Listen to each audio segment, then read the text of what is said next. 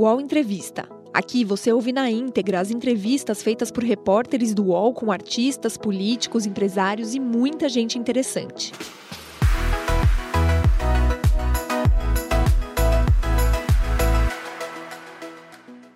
Olá, bom dia. Agora 10 horas e 4 minutos. Seja muito bem-vinda, seja bem-vindo ao nosso programa. Esse aqui é o UOL Entrevista, um lugar que a gente abre para conversar, discutir sobre o nosso país, problemas e soluções.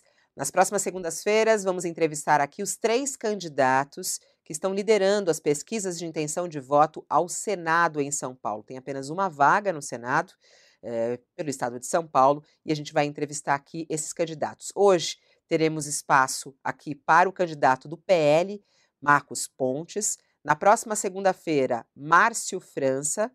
E na outra segunda-feira, dia 26, vamos receber Janaína Pascoal. Hoje, então, vamos ouvir ele que foi ministro do governo Bolsonaro. Cinco tipos de aeronaves. E foi o primeiro astronauta sul-americano a viajar ao espaço. Ex-garoto propaganda de uma marca de travesseiros, o astronauta já concorreu ao cargo de deputado federal em 2014 pelo PSB de São Paulo, alcançou apenas votação suficiente para ser suplente, cerca de 43 mil votos. Em 2018, foi eleito segundo suplente na chapa de Major Olímpio, que conquistou a vaga de senador pelo PSL e que morreu em decorrência da Covid. Não chegou a trabalhar no Congresso porque foi convidado, em 2019, a chefiar o Ministério da Ciência e Tecnologia, quando a pasta ainda incluía o setor de telecomunicações. Durante a sua gestão, a pasta que comandava foi a que mais sofreu cortes no orçamento. Foram 2 bilhões e meio de reais contingenciados. Agora, Marcos Pontes quer voltar ao Senado pelo PL e é o convidado de hoje do UOL Entrevista. Bom, na hora de fazer a apresentação aqui, cortou o início da apresentação uh, do ministro. Importante eu dizer que ele nasceu em Bauru, no interior de São Paulo, tem 59 anos, é engenheiro aeronáutico formado pelo ITA, também mestre em engenharia de sistemas navais pela Naval School, na Califórnia. É piloto de teste de aviões com mais de duas mil horas de voo uh, em 25 tipos de aeronaves e foi o primeiro astronauta sul-americano a viajar ao espaço. Né? Ministro Marcos Fontes, Pontes, muito obrigada pela sua participação aqui, pela sua disponibilidade de tempo. Veio todo com a bandeira do Brasil aí. Bom dia, ministro. Bom dia, bom dia. Eu que agradeço, agradeço essa oportunidade de conversar a respeito de propostas aqui para São Paulo, é, conversar a respeito da importância do, do Senado né, e outros temas aí que são relevantes para o Brasil também. Afinal de contas, essas duas pastas comunicações e ciência, tecnologia e inovações tem uma importância estratégica para o país, né? E sem dúvida nenhuma vai ser interessante colocar esses pontos também.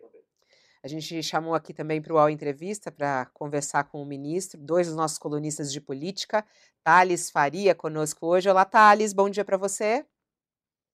Bom dia, Fabiola. Como vai?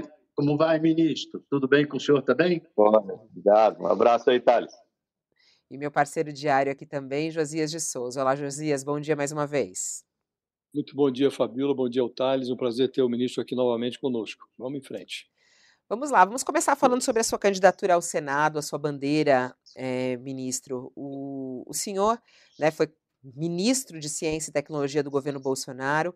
Uma das maiores críticas ao governo Bolsonaro é justamente o não respeito à ciência, né? Ele é criticado por muitos cientistas por isso é, justamente pelos ataques à vacina, por propagandas de remédios que não são eficazes, né, que comprovadamente não são eficazes, entre outros ataques à, à ciência. E o senhor comandou uma pasta que teve um corte absurdo no orçamento, né, até num embate ali com o ministro Paulo Guedes, que chegou até a ofender o senhor em algumas declarações. Gostaria de saber com qual justificativa o senhor se lança candidato ao Senado, com qual crédito nesse sentido, como um defensor da ciência de um governo que é atacado por não respeitar a ciência. Olha, Família, obrigado, obrigado. Realmente, olha, o setor de ciência, tecnologia e inovações, é, assim como a educação, são setores estratégicos do país. É, durante todo, toda a minha gestão, eu coloquei muito isso da importância é, se você observar todos os países desenvolvidos, sem exceção, todos eles têm um setor de ciência, tecnologia e inovações muito forte. A gente conseguiu, apesar do aperto orçamentário né, que ocorreu aí durante a pandemia, principalmente, você vê que quando eu cheguei no Ministério, nós tínhamos um déficit de 350 milhões que nós herdamos do governo anterior né, para pagamento de bolsas de, de pesquisa. Essas bolsas são muito importantes. Eu peguei com menos 360, 350 milhões, consegui ao longo do ano, com muita briga ali, o pessoal deve ter acompanhado, passei muita noite sem dormir, é, consegui terminar o ano de 2019 sem cortar nenhuma bolsa e pagando todas elas em dia. E esse aperto orçamentário, ele aconteceu principalmente durante os anos de pandemia. Nós começamos, vamos falar do discricionário só, tá? Não a parte total do orçamento e entre os, os gastos obrigatórios vinculados. Isso é, não, não, quero falar sobre isso, isso aí não, não, não conta, vamos dizer assim, basicamente, para o que você pode aplicar na ciência efetivamente.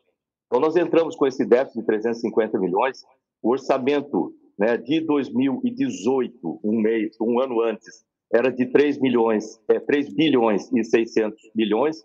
Nós, no primeiro ano, nós tínhamos 3 milhões, 3 bilhões e 700 milhões. No ano de 2020 caiu para 3,2 bilhões. No ano de 2021 foi 3,2 ainda. E agora, em 2022, ele subiu para 6,8, que é, é, maior, inclusive, de 2014, toda essa série até 2014. Mas foi uma briga para chegar ali, sem dúvida nenhuma. É, mas é, conseguimos equacionar o problema de orçamento. Hoje nós temos o Fundo Nacional de Desenvolvimento Científico e Tecnológico é, liberado, que é muito, mas muito importante, são 9 bilhões por ano para poder se investir. Quando a gente fala em investir em ciência e tecnologia, não é só para o Ministério de Ciência e Tecnologia. Você investe em ciência e tecnologia, você melhora a saúde, você melhora a agricultura, você melhora a defesa, a segurança pública, tudo isso. Por isso que essa minha defesa tão grande ao longo do tempo com os orçamentos de ciência e tecnologia. Essa mesma defesa vai continuar no Senado, sem dúvida nenhuma. Mas é, o senhor não respondeu diretamente a minha pergunta nesse sentido do governo Bolsonaro ter essa marca contra a ciência. Isso não pega mal, por exemplo, para um cientista, para um defensor da ciência? É, o senhor fez aí, falou um monte de números sobre os orçamentos. Isso aí para o público em geral acaba nem pegando tanto, né, é, candidato? A pessoa se perde com tantos números. Estou falando mesmo do conceito. É, como defender a ciência num governo contra a ciência? Isso não pega mal? Como é que fica isso? Essa questão política, inclusive. Eu não vejo um governo contra a ciência, mesmo porque nós conseguimos no Ministério de Ciência, Tecnologia e Inovações, né, por exemplo, transformar o Brasil em um país independente no desenvolvimento de vacinas. É, eu, por exemplo, achava que o Brasil era é, super capaz nisso, e nós éramos sim capazes de produzir vacinas com tecnologias de fora. Hoje nós somos capazes de produzir vacinas com tecnologias nossas. Então, nós investimos em 16 tipos de tecnologias de vacinas, é, nós já temos uma vacina de RNA de terceira geração sendo testada teste clínico, já entrando em fase 2 para a Covid, mas o importante agora não é exatamente o Covid, que esse mesmo tipo de tecnologia pode ser empregada para dengue, zika, chikungunya e outras coisas. Então, eu assinei com a Organização Mundial da Saúde para o Brasil, hoje em dia passa a ser o hub de desenvolvimento de vacinas para o hemisfério sul do planeta. Nós evoluímos o programa espacial em três anos nós evoluímos décadas do programa espacial, lançamos quatro satélites, nós colocamos é, muito incentivo e financiamento para empresas, né, startups, por exemplo, no setor aeroespacial. Nós já estamos no nosso segundo satélite Amazônia 1, com 70%, ele vai ser uma continuação do programa CIDERS, né, isso para satélites com radar de abertura sintética. Criamos o Instituto Nacional do Mar, é, o programa Salas, que compõe de 50 laboratórios de pesquisas na, na Amazônia. Hoje o Brasil já tem um eixo também estratégico para desenvolvimento de remédios no Brasil, com tecnologia nacional. É, o nosso laboratório de biossegurança 4, que vai proteger as vidas dos brasileiros, já está em construção em Campinas. Né? Isso custa 1,6 bi, mas vale a pena esse investimento. Esse laboratório, se a gente tiver uma próxima pandemia com ebola, por exemplo, algo assim, Brasil vai estar protegido e muitas coisas foram feitas. Então, eu não vejo aí um governo contra a ciência, muito pelo contrário. Né? Nós conseguimos trabalhar em 2020, eu recebi um bilhão a mais para poder é, desenvolver testes diagnósticos brasileiros, medicamentos brasileiros, é, todo a rede vírus, NCTI, nós operamos com isso, vacinas e etc. Então, é, isso tem sido feito. Então, é, é, isso aí tem muita narrativa contrária. Ah, ah, ministro, me, me, perdoe, ministro, o senhor está uhum. é, elencando uma série de iniciativas, uhum. falando de narrativa e tal, mas é, é, impossível que o senhor não tenha percebido que o presidente da República, uhum. até acho, o senhor pode dizer, não, o presidente diz uma coisa, o governo faz outra, mas dizer que o presidente não teve um comportamento anticientífico é ignorar a realidade. Né? Houve uma ocasião em que o, o presidente deflagrou uma campanha pela, em plena, é, em plena pandemia, uma campanha pela liberdade do brasileiro de não se vacinar. Ele afirmou que a vacina obrigatória só no Faísca, que é o cachorro da família Bolsonaro. Ele festejou é, como uma vitória pessoal é, a morte de um voluntário dos testes conduzidos pelo Butantan. Depois ele tentou se reposicionar em cena, mas ele festejou no Twitter. Depois se verificou que era um suicídio e não um, uma morte decorrente da vacinação. Dizer, é, ele, ele chegou a dizer que não, é, onde é que eu vou procurar vacina? Só sou na casa da sua mãe, disse a um repórter. Ele disse que deixar de, é, o Brasil precisava deixar de ser um país de maricas, enfrentar o vírus de peito aberto. Não dá para ignorar isso, ministro. Só dizer que o presidente teve um comportamento de, de vitrine, de monstruário impecável, não é exagero? Não é desejo demais de, de se associar ao presidente? Ô, Josias, é, é, é, o seguinte, é, eu não cabe a mim comentar ou é, é, julgar ou falar a respeito das opiniões do presidente. Isso o senhor vai ser senador da República, o senhor está querendo ser senador da área de ciência e tecnologia. É melhor, é melhor perguntar para ele mesmo isso aí. Deixa eu só terminar um pouquinho. Só perguntar para ele mesmo essas, esses posicionamentos. É, obviamente que eu não concordo com tudo. Que equipe que seria boa se você, se todo mundo concordasse, fosse é, tivesse a mesma opinião né, do líder da equipe. Não seria uma equipe útil, não precisa de equipe para isso. É um ponto que você falou aí, que eu já falei com ele várias vezes anteriormente lá também. Né, eu gostaria que ele se vacinasse, pelo menos isso é importante, né, porque é importante, inclusive, para proteção, é, principalmente para proteção. Ele já não é mais jovem. Né, mas é, ele tem a opinião dele, tipo assim, desculpa, mas eu acho que é importante perguntar isso diretamente para ele. Tipo assim, eu não consigo saber o porquê dessas coisas. O fato é que, como presidente, né, pensando do lado institucional, ele conseguiu é, colocar, comprar as vacinas através do, do, Ministério da Saúde, por mais de 600 milhões em vacinas, mais de 28 bilhões de reais investidos nisso. É, nós desenvolvemos no Ministério né, o país ser capaz de, de, ser independente no desenvolvimento de vacinas, que é muito, é muito importante para a gente ter esse estudo para as próximas pandemias. É, nós temos aí um, um, resultado né, muito importante né, quando a gente fala no Ministério de Ciência, Tecnologia e Inovação, né, de várias áreas que a gente conseguiu é, aglutinar, alinhar de forma a desenvolver melhor a ciência no Brasil, coisas que estavam desorganizadas, que hoje, através de uma gestão séria, focada, técnica, Aliás, isso é importante ele ter colocado ministros técnicos também. Né? Nós conseguimos alinhar e colocar isso aí né, em modo eficiente, apesar do orçamento baixo. Eu volto a, a falar que é, essa questão do orçamento, essa, por exemplo, é um ponto de discordância que eu sempre tive, e não se pode descuidar do orçamento de ciência e tecnologia no país. Né? E isso é uma das coisas que estão na Mas prioridade. Mas essa, essa acho que é a questão que a gente está trazendo aqui, é, o senhor como candidato ao Senado, e acho que o eleitor tem o direito de saber, é, e onde está o seu alinhamento com o presidente Bolsonaro? Porque até ouvindo a sua propaganda uh, eleitoral, o senhor fala muito em educação. O senhor é um estudioso, né? O senhor tem um currículo de estudioso. O senhor esteve é, nas grandes universidades. Outra pasta que foi alvo do presidente Jair Bolsonaro foi a pasta da educação. Cinco ministros passaram pela pasta da educação. Né? O último saiu, foi preso, inclusive, acusado, é, investigado por corrupção. Então, acho que assim, a, a, questão é qual é o seu alinhamento com o presidente Bolsonaro? O senhor que quer representar a ciência e a educação, é, com qual vínculo? É, que o senhor tem ao defender o presidente Jair Bolsonaro, carregá-lo no peito, como o senhor está levando nesse momento? É, veja bem, a parte nós falamos muito da defesa de valores de família, né, defesa é, de, de, valores de pátria. Né? Essa é uma coisa que eu fiz o tempo todo no Ministério, tentar trazer para o Brasil a competência de tornar o Brasil, por exemplo, independente em vacina, tornar o Brasil é, ou menos dependente em medicamentos, é, em insumos. Nós começamos a trabalhar antes, pouca gente sabe, mas em bioinsumos para a agricultura, reduzir essa dependência. O pessoal fala que eu sou muito otimista em trazer coisas para o Brasil fazer aqui, por exemplo, é, não, não ficar à disposição de embargos para desenvolvimento de foguetes, satélites, nós estamos fazendo tudo com tecnologia nacional. Então, essa parte de, de, de pátria é muito importante. Pátria no sentido de defender os interesses do, do Brasil, de defender, defender a liberdade, né, família, sem dúvida nenhuma, e as liberdades, liberdade de religião, liberdade de expressão, liberdade da imprensa, é, tudo isso eu concordo 100% com ele. Ministro, o senhor, o senhor foi ministro da Ciência e Tecnologia.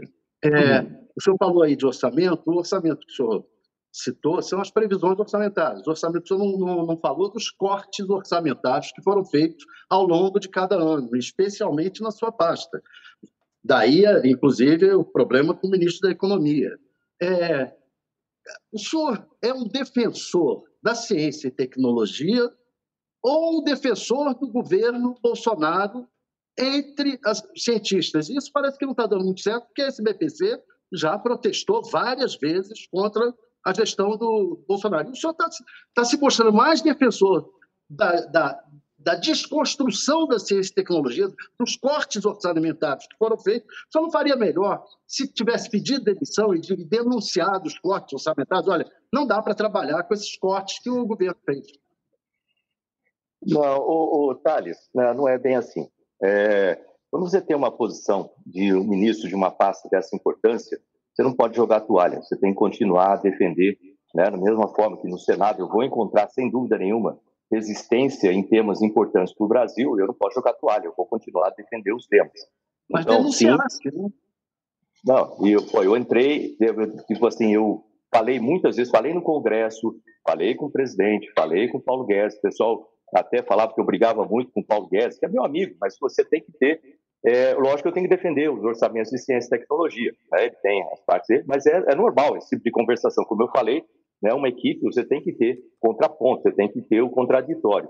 E esses valores que eu falei, na verdade, foram os valores é, realmente é, do orçamento, os valores discricionários do orçamento.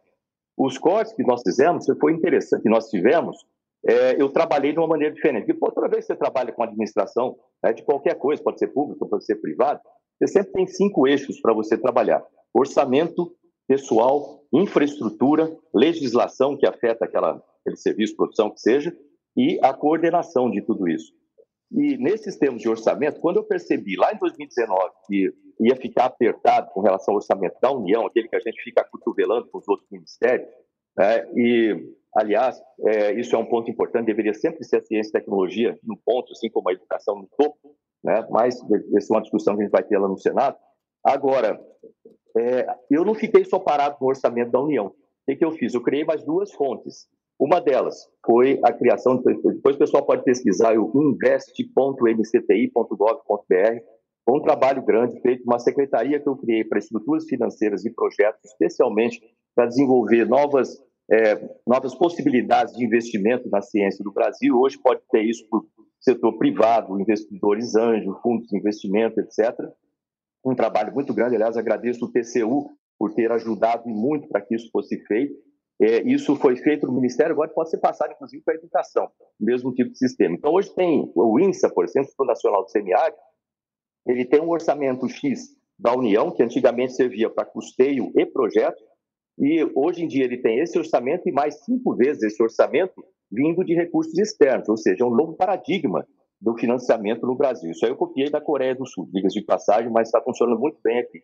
É, depois, é, teve a luta que nós tivemos junto com a comunidade científica, junto com o setor produtivo, muitas vezes indo ao Congresso para a liberação do Fundo Nacional de Desenvolvimento Científico e Tecnológico. E isso é muito importante, é a terceira fonte. E se você for ver os cortes, o que, que acontece? Você coloca na previsão é, um valor ali que vai para o Ministério da Economia, depois ali você já tem algumas reduções para eles fazerem os ajustes com os outros ministérios, né, em termos de teto e piso, e depois vai lá para o Congresso e no Congresso é cortado. Então, eu tenho que ir lá para o Congresso para proteger esse negócio. O Congresso também é, tem que nos ajudar a manter esse orçamento. Ministro, uma outra questão. O senhor é era o segundo suplente do Major Olímpio, ele morreu, o senhor virou o primeiro suplente do senador, atual senador, o Alexandre Jordão. Isso. O que, que ocorre? Se esse senador tiver algum problema e deixar o cargo e o senhor for eleito, São Paulo vai ficar com um senador a menos.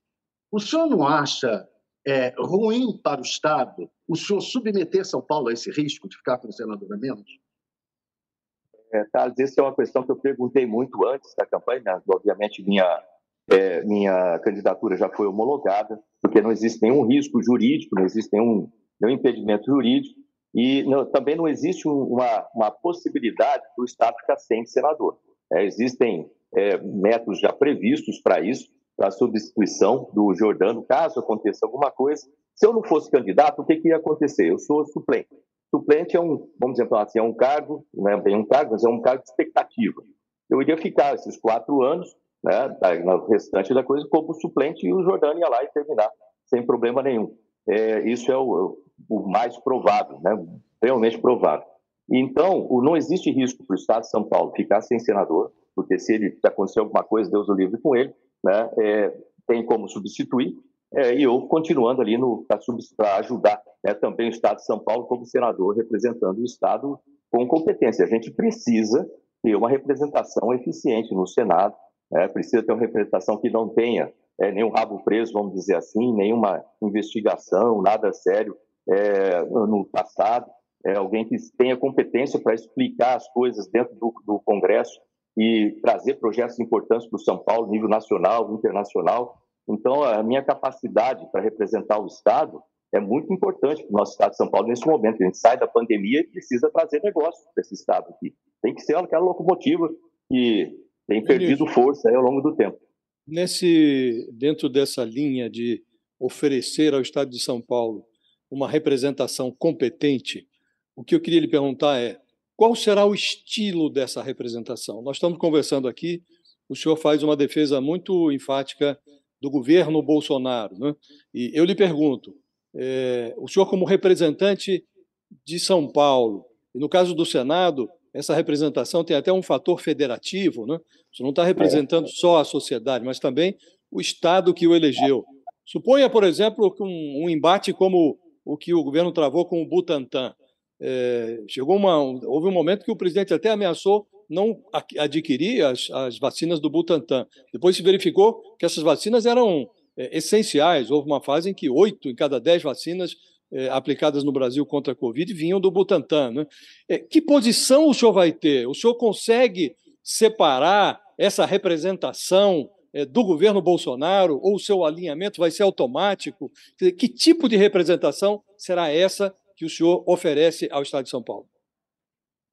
Não, o que acontece é o seguinte: eu, eu tenho essa, supondo a seguinte situação: né, o presidente Bolsonaro eleito, Tarcísio eleito aqui em São Paulo, eu eleito para o Senado, essa, esse alinhamento né, é extremamente importante, coisa que a gente não teve ao longo do, da última gestão, é, o que foi problemático. O Instituto Butantan, um instituto honrado, um instituto que tem aí décadas de serviço para o país, e ele tem que ser respeitado, sem dúvida nenhuma. Então, o que vai acontecer numa situação dessa aí é que eu vou entrar é, para conversar, para fazer esses ajustes, explicar, como eu fiz muitas vezes, indo para o Congresso, explicando a importância da ciência. Por exemplo, tinha lá um projeto de 20 anos parado, porque é, do Acordo de Salvaguardas Tecnológicas para o Centro Espacial de Alcântara, parado há 20 anos lá no Congresso.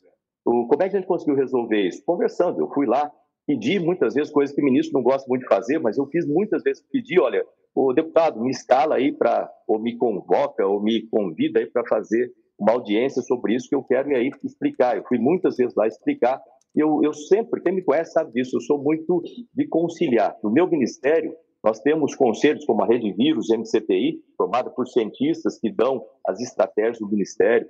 Eu reformulei o Conselho Nacional de Ciência e Tecnologia. É importante você ouvir as pessoas. Então, é se colocar no meio para trazer. Olha, isso aqui está errado, está sendo falado, vamos ajustar isso aqui lá para São Paulo. Lógico que eu tenho que fazer essa conexão com, por exemplo, falo do Butantan, com o Ministério de Ciência, Tecnologia e Inovações, com o Ministério da Saúde, de forma que a gente use o Butantan, o Fiocruz, está né, tá no outro estado, mas é, as nossas estruturas é, integradas no país e no estado, principalmente, para ter um efeito mais sinérgico à população. No final das contas, ter um, uma saúde melhor para quem está na fila lá esperando no final das contas, tem que ser, colocar a população na frente. O, o, a pessoa é mais importante. Por isso, se eu for olhar lá nos valores do Ministério, eu coloquei um valor que no começo o pessoal me contestou, falando, mas para que um valor desse dentro do Ministério de Ciência e Tecnologia? Eu coloquei lá um valor, compaixão. É, mas compaixão as pessoas confundem ter pena das pessoas. Não, compaixão é você se colocar no lugar da pessoa. Você só consegue fazer uma política pública adequada se você se colocar no lugar da pessoa que está na rua, no lugar da pessoa que está na fila lá esperando, a pessoa que ganha salário mínimo e tem que comprar uma cesta básica que custa é, sete, mais de 700 reais aqui em São Paulo. Então, isso aí a gente tem que trabalhar colocando a pessoa na frente. E o Butantan é um negócio que eu admiro muito, eu gosto do Butantan, e a gente vai trabalhar muito com o Butantan e outras organizações aqui do Estado. Então, o senhor acha que o presidente Bolsonaro errou no tratamento dele ao Butantan, pelo que o senhor está falando aí?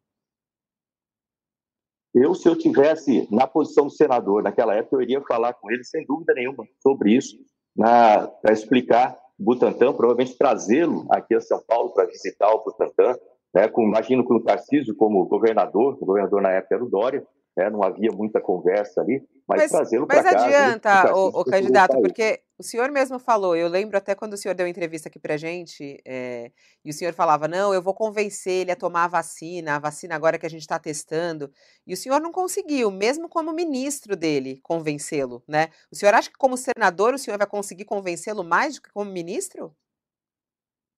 Eu conheço ele há bastante tempo, eu ainda não desisti da vacina? Diga-se de passagem, eu continuo com esse. Quem me conhece sabe que eu sou, como é que fala assim, insistente persistente, né? Eu ainda não desisti disso. A vacina está lá em teste, né? A vacina de RNA de terceira geração, lá em é, chama RNA, MCTI, Cimatec, HDT, melhor inclusive que a, que a Pfizer, é mais avançada. E eu eu pretendo participar também como voluntário lá, assim que passar para a fase que a minha idade permita. E eu ainda pretendo convencer o presidente a tomar essa vacina lá quando a idade dele o, permitir também. O, o ministro, tem muita gente comentando aqui, só, só ainda nessa linha, só um pouquinho, o Thales, dá licença. É, ele está defendendo bastante o presidente, tem muita gente questionando aqui, querendo entender o seu alinhamento, né? Porque quando eu perguntei ao senhor, né, o, o que, que era exatamente, o senhor falou, ah, a defesa da família. O senhor acha que a família Bolsonaro é uma referência de família? Eu estou falando a defesa da família do Brasil, são as nossas crianças, Aliás, eu quero lembrar nesse ponto é, que eu sou lá de Bauru, como você falou no começo, mas eu sou filho de um servente de serviços gerais, é um tipo de um faxineiro, né, com a escriturária. Eu comecei, eu cresci na periferia e foi só graças à educação, né, principalmente educação profissionalizante, que eu consegui é, ter, uh, realizar as coisas da minha vida. E é isso que a gente precisa trazer para as nossas famílias, para os nossos jovens, sejam eles de classe média, classe alta, mas principalmente aqueles de classes mais vulneráveis, é, como, como nesse caso, é essa defesa, é a defesa. Eu sou contra, por exemplo, ideologia de gênero nas escolas, é, eu sou contra aborto, sou a favor da vida, é, e esse tipo de defesa da família que eu estou falando, não é a família do presidente, eles têm é, o que, que tratar. Aliás, eu estou vendo essa entrevista girando muito em torno do presidente, né? e eu estou aqui para defender o Estado de São Paulo, eu sou né, candidato ao governo do Estado de São Paulo, e ao governo, desculpa, ao Senado aqui pelo Estado de São Paulo, e essa é a ideia. Então, tem muitas Não, mas é que o senhor também faz a campanha muito ligada ao presidente. Né? O senhor conseguiu convencer o presidente de que a vacina, de que a cloroquina não tem efeito contra a Covid? É, isso aí era a carga. Quem cuida de política de saúde, que remédio vai ser aplicado, como vai ser aplicado, é o Ministério da Saúde. E uma coisa que eu procuro ter muito é ética no tratamento entre ministérios ou entre qualquer coisa para. É, mas é uma questão, questão, de crer na ciência ou não crer na ciência, né? Quer dizer, a ciência né, deixou claro que a cloroquina não tinha nenhum efeito para combater a, a doença.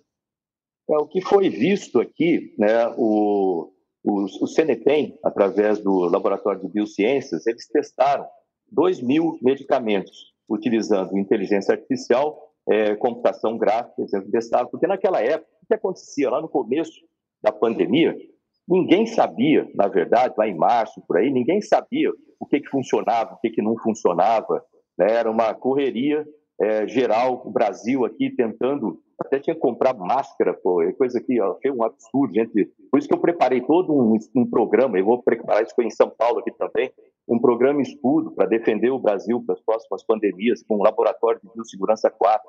aumentei o número de laboratórios de biossegurança 3. Nós fizemos todo um sistema em parceria com outros ministérios e organizações para ter a produção de equipamentos no Brasil. Lembro que não tinha jeito de comprar nem ventiladores pulmonares. Hoje a gente tem com tecnologia nacional e etc. E a correria toda era é, a questão de remédios. Tem algum remédio que funcione para esse negócio? Aí o pessoal começou a testar todo tipo de, de remédio aí no mundo, no Brasil. É, e aqui no Brasil, o que, que nós fizemos? Através da Rede Vírus, depois o pessoal pesquisa na internet, Rede Vírus MCT, uma rede de pesquisadores que eu montei um mês antes do começo da pandemia. Eles foram instituídos no dia 10 de fevereiro, a pandemia começou dia 11 de março. E eles falaram assim para mim, ministro, a gente tem que é, testar medicamentos. Eu falei assim, mas é, medicamento de reposição. Eu confesso que eu não sabia o que era medicamento de reposição. sou engenheiro aeronáutico. Eu falei, mas o que, que, é isso? É repor um medicamento com outro? Não, não. É pegar medicamento que já existe e testá-los para ver se funciona para a pandemia. Isso foi em março lá de 2020. Eu falei, olha, então vamos testar. E aí eles começaram a fazer os testes com 2 mil medicamentos, incluindo hidroxicloroquina, incluindo anitazoxanida. É, testaram esses 2 mil medicamentos, depois chegaram em cinco medicamentos que é, tiveram um bom resultado. Né? Quando você vê graficamente o vírus, vamos dizer assim, a proteína do vírus com o remédio, se eles se encaixam. Né? Então, encaixaram sim, de 2 mil. E aí, desses cinco foram testados em laboratório, com células humanas e células de macaco. Né? Primeiro células de macaco, depois células humanas. É, e aí chegou-se à conclusão de, de, qual seria a capacidade desses medicamentos de reduzir a carga viral, né? de absorver, é, reduzir a carga viral. E dois deles se destacaram né, entre esses. Um deles foi a hidroxicloroquina, com 94%, e outro a nitazoxanida, também com 94%. E aí a decisão dos cientistas foi o seguinte, pô, no mundo eles já estão testando essa tal, na época era tal, a tal, que nem falava muito disso, essa tal de hidroxicloroquina já está sendo testada em outros lugares, então vamos testar a nitazoxanida aqui, que a gente tem no Brasil. Eles continuaram fazendo testes, testes clínicos, fizeram um teste clínico com cerca de 400 pacientes, e chegaram à conclusão de que a nitazoxanida reduz a carga viral realmente, e isso foi feito por uma, uma das maiores pesquisadoras do Brasil, a doutora é, Patrícia Rocco, e ela tem mais de 400 artigos publicados internacionalmente. Foi publicado o artigo internacional, ou seja, comprovado pela ciência, essa redução de carga viral, foi em outubro de 2020. Depois a Argentina testou a mesma coisa em 2021, chegou à mesma conclusão, e a Europa chegou à mesma conclusão, lá, só que lá eles chamam de NT300, né?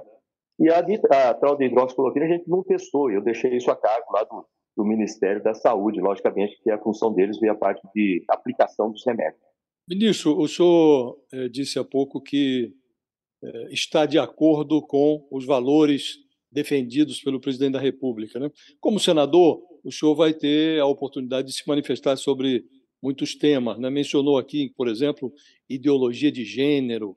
Ainda há, há poucos dias, numa sabatina, se não me engano, pela, feita pela Rede, é, é, Rede TV, se não me engano, o presidente Bolsonaro disse que havia é, nas escolas de governos anteriores até livro didático que simulava relação sexual de, entre crianças de seis anos ele acha que há uma sexualização no ensino das escolas no Brasil. O que eu lhe pergunto é, em primeiro lugar, o senhor acha que deve ter educação sexual na escola?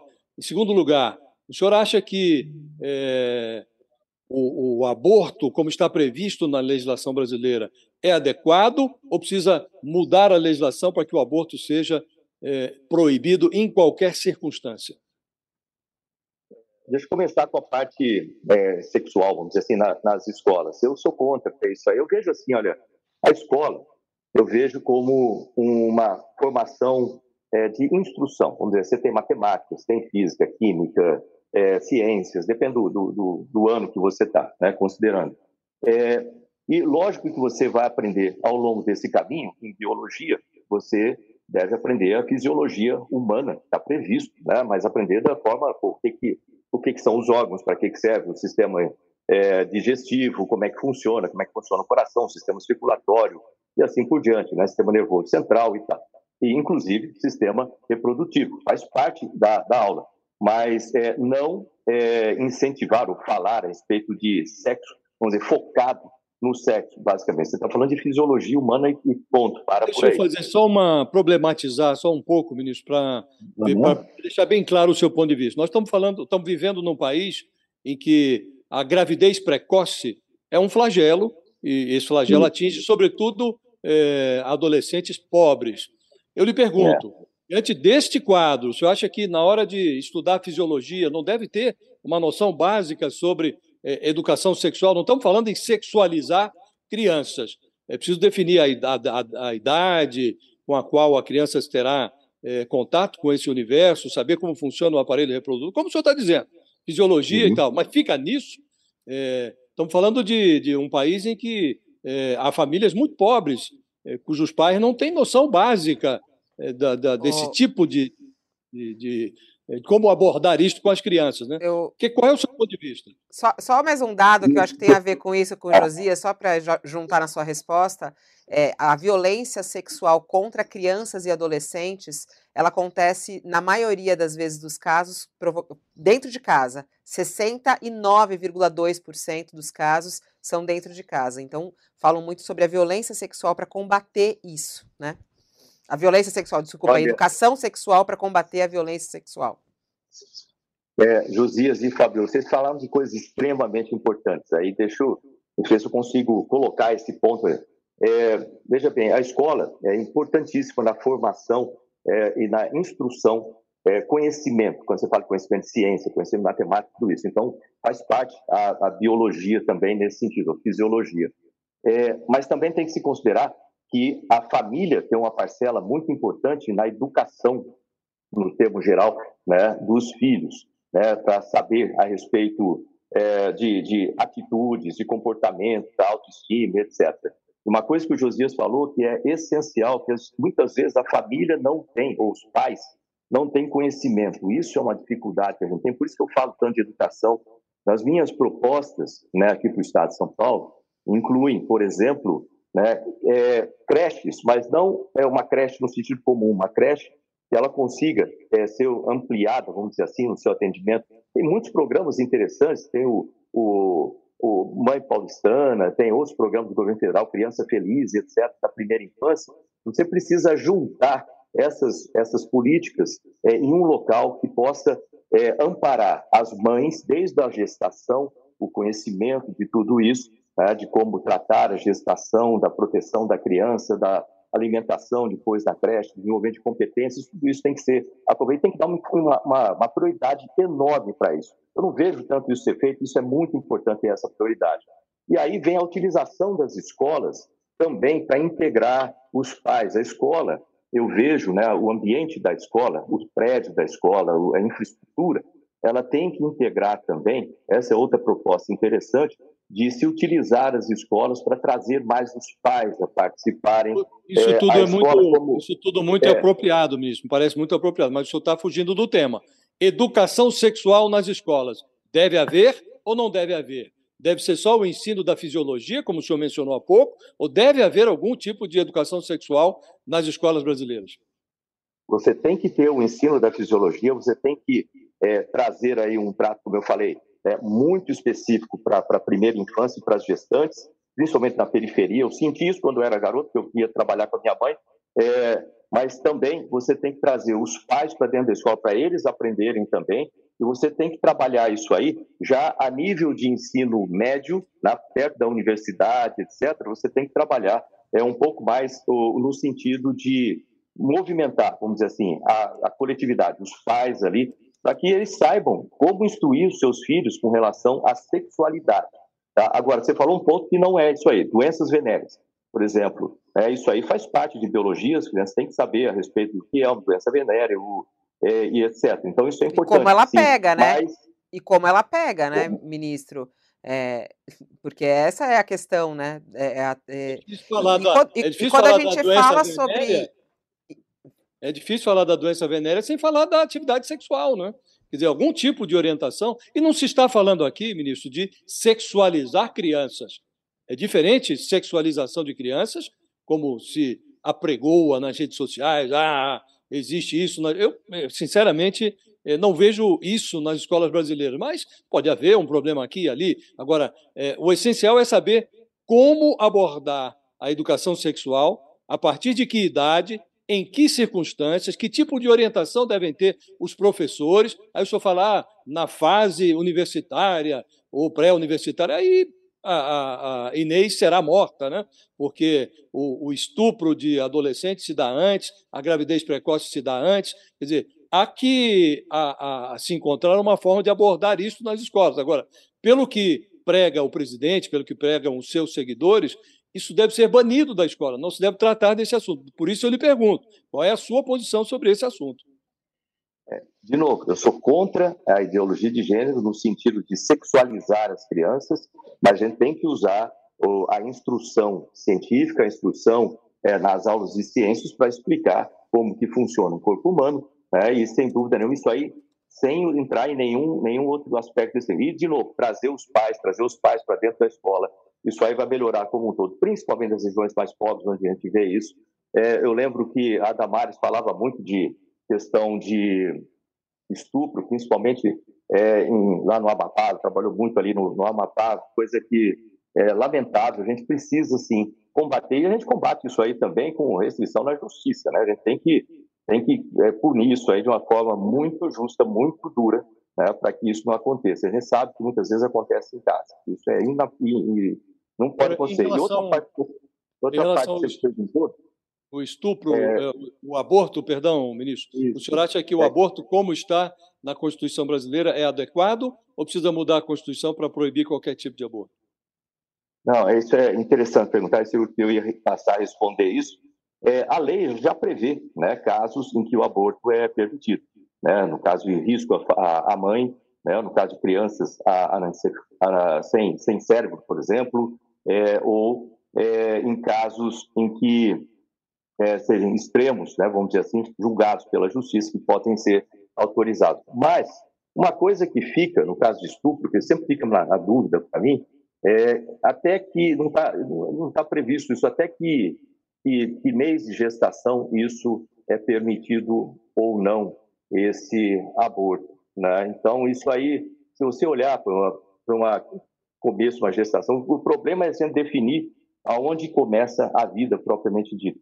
Né? Então, isso aí é uma coisa que tem que ser discutido, mas, em forma geral, se você colocar de forma geral, eu sou contra, contra né, o aborto por causas fúteis, vamos dizer assim, ou é, mudar, vamos dizer assim, isso aí para liberar completamente, né? sem dúvida nenhuma. A lei, como está, digamos assim, ela está funcionando e fica dessa forma, por enquanto. É, então, o senhor concorda, não, não, não vai, caso isso caia no Senado, o senhor não vai votar para essa lei ser modificada e nem para que ela seja avançada, né? É, para o senhor a lei é suficiente. É, eu queria mudar um pouquinho. Ah. É, é, isso, né, senador? Uhum. Só para ficar claro aqui, acho importante isso. a sua opinião. O UOL Entrevista volta já.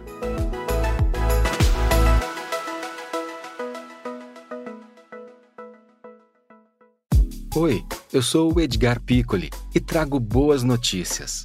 Isso, Trago Boas Notícias é um podcast original Spotify produzido pelo UOL para você se informar e relaxar. As histórias que eu conto aqui são de Ecoa, a plataforma do UOL por um mundo melhor. De segunda a sexta-feira, às seis da tarde, tem um novo episódio grátis no Spotify e no UOL. Dá também para baixar e ouvir offline, quando você quiser.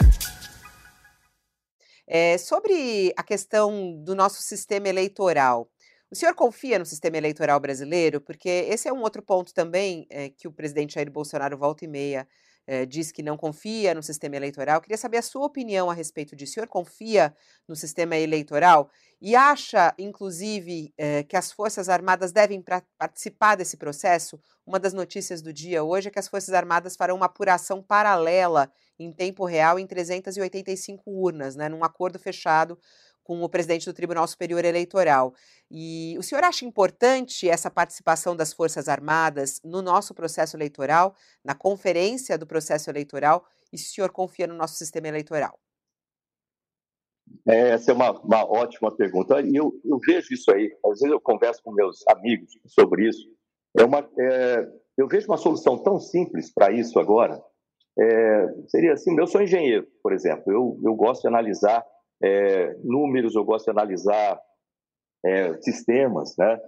E o, a urna eletrônica é um, é um sistema eletrônico, como o nome diz, criado em 1996, né, inclusive teve participação de alunos do ITA.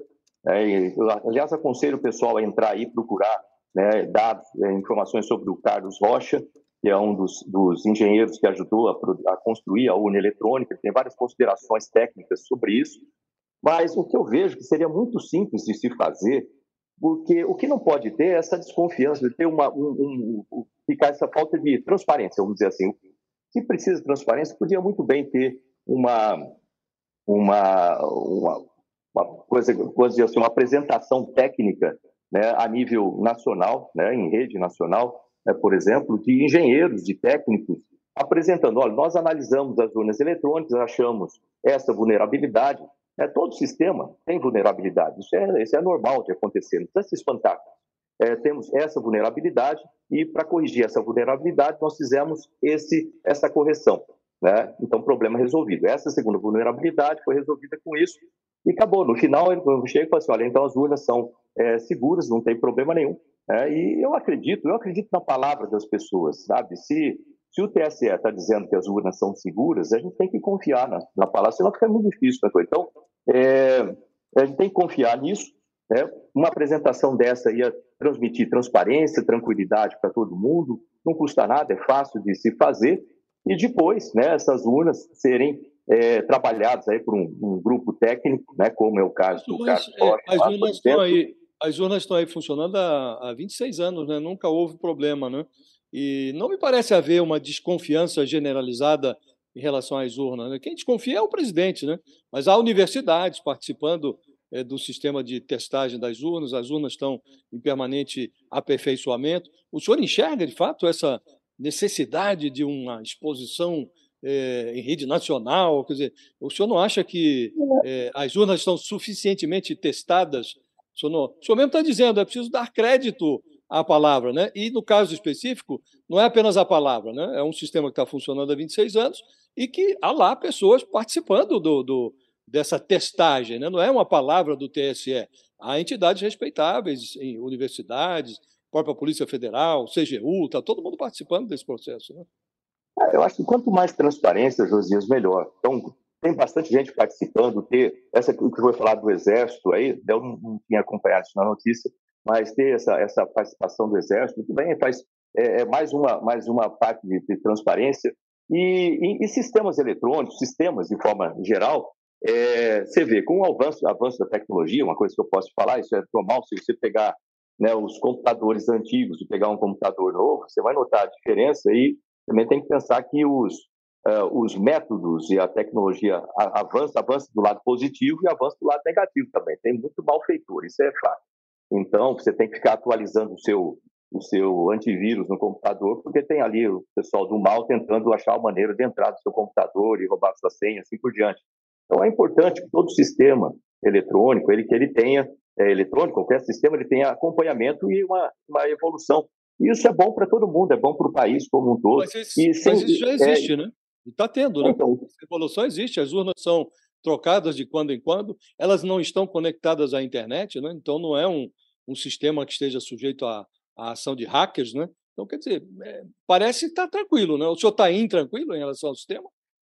Não, que eu não, não, eu não fico, eu não fico intranquilo, não. É, eu acho que a questão principal é mostrar transparência. Eu acho que isso aí acalma todo mundo e é importante ter isso é, e, e seguir e fazer os testes, mostrar. Por isso que eu acho importante fazer uma apresentação técnica dessa daí. Eu sou técnico, eu gosto de ver a tecnologia sendo mostrada. Desculpa, eu tenho que puxar um pouco de sardinha para aqui da tecnologia. Né? E, e, e, outra coisa, sistemas invulneráveis, mesmo em espaço, quando você fala de sistemas críticos, você sempre tem, quando é um sistema crítico, você tem quatro redundâncias, né? Então é uma coisa bastante, bastante intensa. Então a gente pode fazer isso, a gente pode aperfeiçoar o sistema, botar uma auditoria, é, uma auditoria é, um, externa, né, que possa ser feito da mesma forma que você tem o, o ICPF, o ICNPJ. É, então, tudo isso pode ser feito. Melhoria é sempre bem-vinda, sempre mantendo a segurança. Ministro, eu queria né? mudar de assunto. É, essas Meu, auditorias, o, é, auditorias o também Também já existe, né? Por favor, eu Fabiola. Eu preciso fazer o pinga-fogo aqui, senão a gente não vai ter tempo para fazer. Eu acho importante, até para o eleitor ter ideia aqui a respeito do pensamento uh, do Deixa, candidato. Eu perdi o áudio. Oi, o senhor está me ouvindo agora não? Alô? Alô, o senhor está me ouvindo agora, ministro? Estamos conversando aqui com o candidato ao Senado, Marcos Pontes. Eu acho que agora desfigurou aqui, a gente está tentando é, colocar o ministro mais uma vez, é, justamente porque a gente teve uma perda de conexão aqui com o Thales Faria, mas ele já está retornando. Queria agradecer a audiência aqui de todo mundo que está conosco. A gente está tentando retomar aqui o ministro Marcos Pontes, justamente para que a gente possa fazer o pinga-fogo e o pensamento dele em relação a vários assuntos que estão em debate no país e no Senado. Lembrando também a você é, que está aí, tem muita gente na torcida aqui no nosso chat no YouTube, que a gente vai entrevistar também Janaína Pascoal na, no dia 26 e Márcio França no dia 21 aqui também no, no dia 19, perdão, aqui no nosso no nosso UOL entrevista. Não sei se a gente já retornou com a com a participação do ministro Marcos Pontes. A gente está tentando reativar aqui a fala com ele a respeito dos assuntos do Senado e do nosso país. Eu vou recebendo muitas mensagens aqui das pessoas falando assim: poxa, é curioso, porque ele defendeu é, o, o Instituto Butantan. É, no entanto, durante o governo, o presidente Jair Bolsonaro não defendeu. Como é que ele não conseguiu convencer? Foi o que ele falou. Ele falou que tentou convencer várias vezes e não conseguiu. Assim como ele tentou convencer também o presidente a tomar vacina e não conseguiu. É, Risoletti fala aqui a respeito dessa história, da dúvida do nosso sistema eleitoral. Ela falou assim: eu acho que o presidente Jair Bolsonaro tenta tumultuar as eleições. É, isso não é bom para o Brasil. O problema não está nas urnas eletrônicas. Acho que voltou aqui. Ministro Marcos Pontes, está me ouvindo bem agora? Alô? Caiu tá... aqui. Caiu, agora voltou. Vamos ao nosso pinga-fogo. Eu peço que o senhor fale sim ou não. Alguns assuntos o senhor já até abordou aqui, mas vou até pedir para que o senhor responda, para que a gente tenha aqui o pinga-fogo correto com o seu contra ou a favor. Vamos lá, o senhor é contra ou a favor a legalização do aborto? Eu sou contra. Contra. O senhor é contra ou a favor a descriminalização da maconha? Eu sou contra. A, fav a favor da privatização da Petrobras? Sou a favor. Bem estudado. O senhor é contra ou a favor o orçamento secreto? Eu acho que tem que ser transparente. Mas é a favor. Só que transparente. Não, sou, eu sou contra, contra, a parte secreta dele aí. Tá. Entendeu? Tem que ser então, transparente. É... O então, relator, a gente tem que saber de tudo. Ótimo. O senhor é a favor do, da reeleição? É, reeleição de, reeleição. de qualquer cargo? Reeleição, isso. Sim, sim. É a favor. Uhum. Eu a favor.